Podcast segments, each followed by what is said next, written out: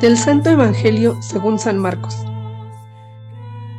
En aquel tiempo, Juan predicaba diciendo, Ya viene detrás de mí uno que es más poderoso que yo, uno ante quien no merezco ni siquiera inclinarme para desatarle la correa de sus sandalias. Yo los he bautizado a ustedes con agua, pero Él los bautizará con el Espíritu Santo.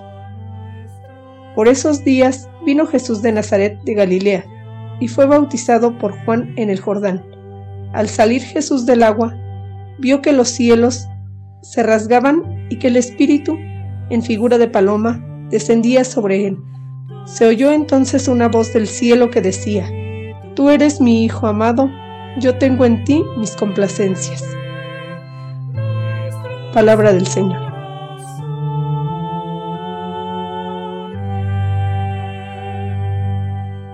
En este domingo estamos celebrando la festividad del bautismo del Señor.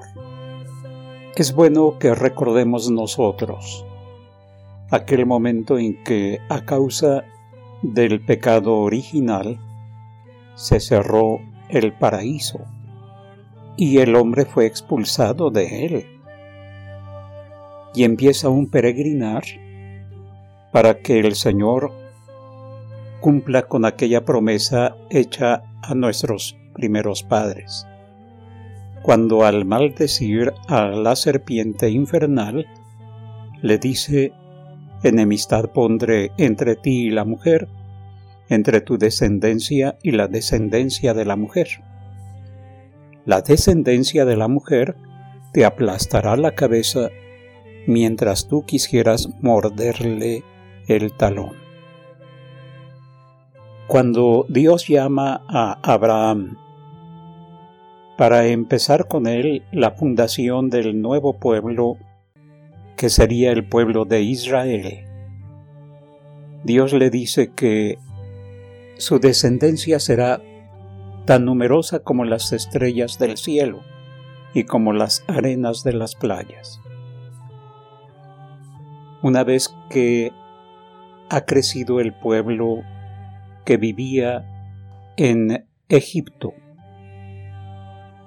Sale guiado por Moisés y atraviesa el mar rojo.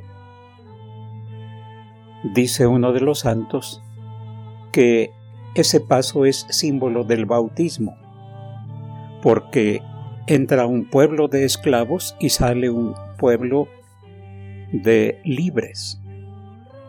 Ellos caminarán por el desierto, recibirán en el monte Sinaí las tablas de la ley, para que no se queden tanto escritas en unas piedras, sino que se inscriban en el corazón, y para que el pueblo viva como el elegido de Dios.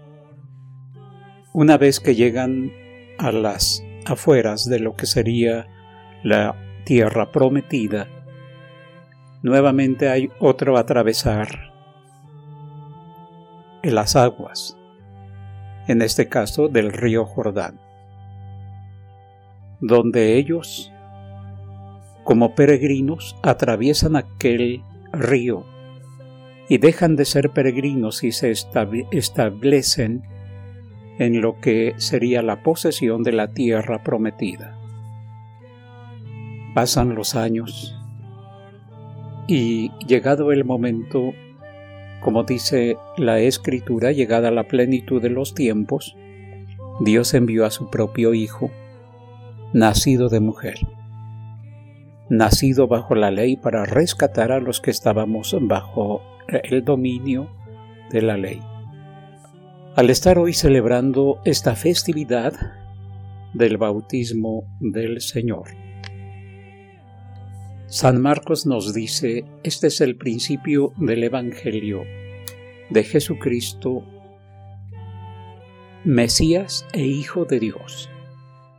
Esta es la intención por la cual Marcos escribe precisamente su Evangelio.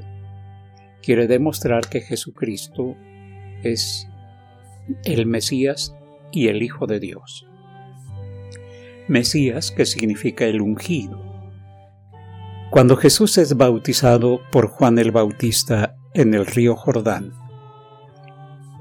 Cuando sale de las aguas del Jordán, se abren los cielos, como diciendo Jesús es la puerta que se abre, ya no tanto del paraíso terrenal, sino ahora del paraíso de la eternidad junto a Dios.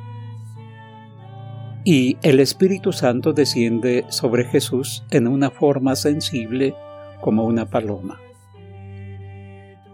El Espíritu es el que guiará toda la obra de salvación que realice Jesús, el Hijo de Dios, y que por tanto es el Mesías, es decir, es el ungido de Dios. San Lucas nos diría que el Espíritu de Dios está sobre él, repitiendo las palabras del profeta Isaías, porque lo ha ungido y lo ha enviado a evangelizar a los pobres. Jesús pasó haciendo el bien.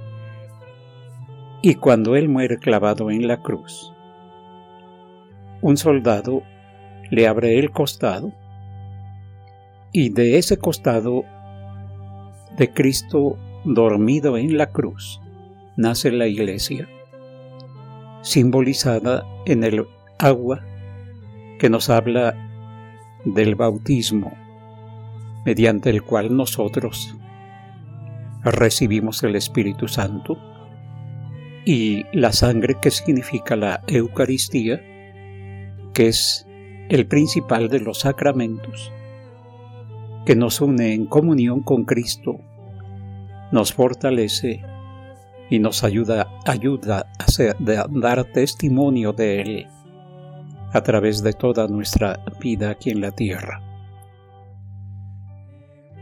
Nosotros pues hemos sido también bautizados. Mediante la fe y el bautismo hemos recibido el Espíritu Santo. Y así hemos quedado nosotros unidos a Cristo. De tal forma que en Él tenemos abierto el camino y la puerta que nos unirá para siempre con Dios. Pero ya desde ahora debemos permanecer en esa fe y saber que estamos sumergidos en Dios, consagrados a Él. Que tenemos por tanto como obligación nacida del bautismo de nuestra unión con Cristo el continuar su obra en el mundo. A través nuestro de todo lo que es la Iglesia, sacramento de unión entre Dios y los hombres y entre nosotros mismos.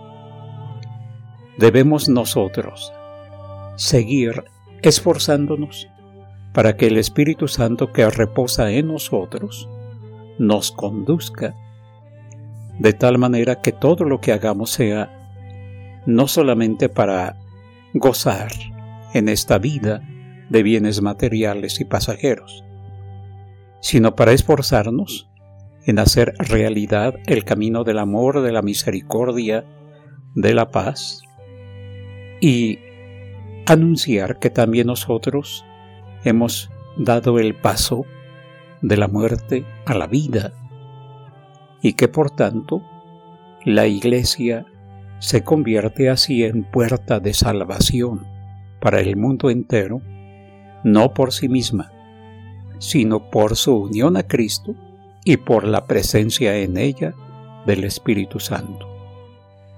Por eso pidámosle al Señor que nos conceda la gracia de ser responsables en esa fe que nosotros profesamos y en el testimonio que hemos de dar de la presencia de Dios y de su Espíritu en nosotros.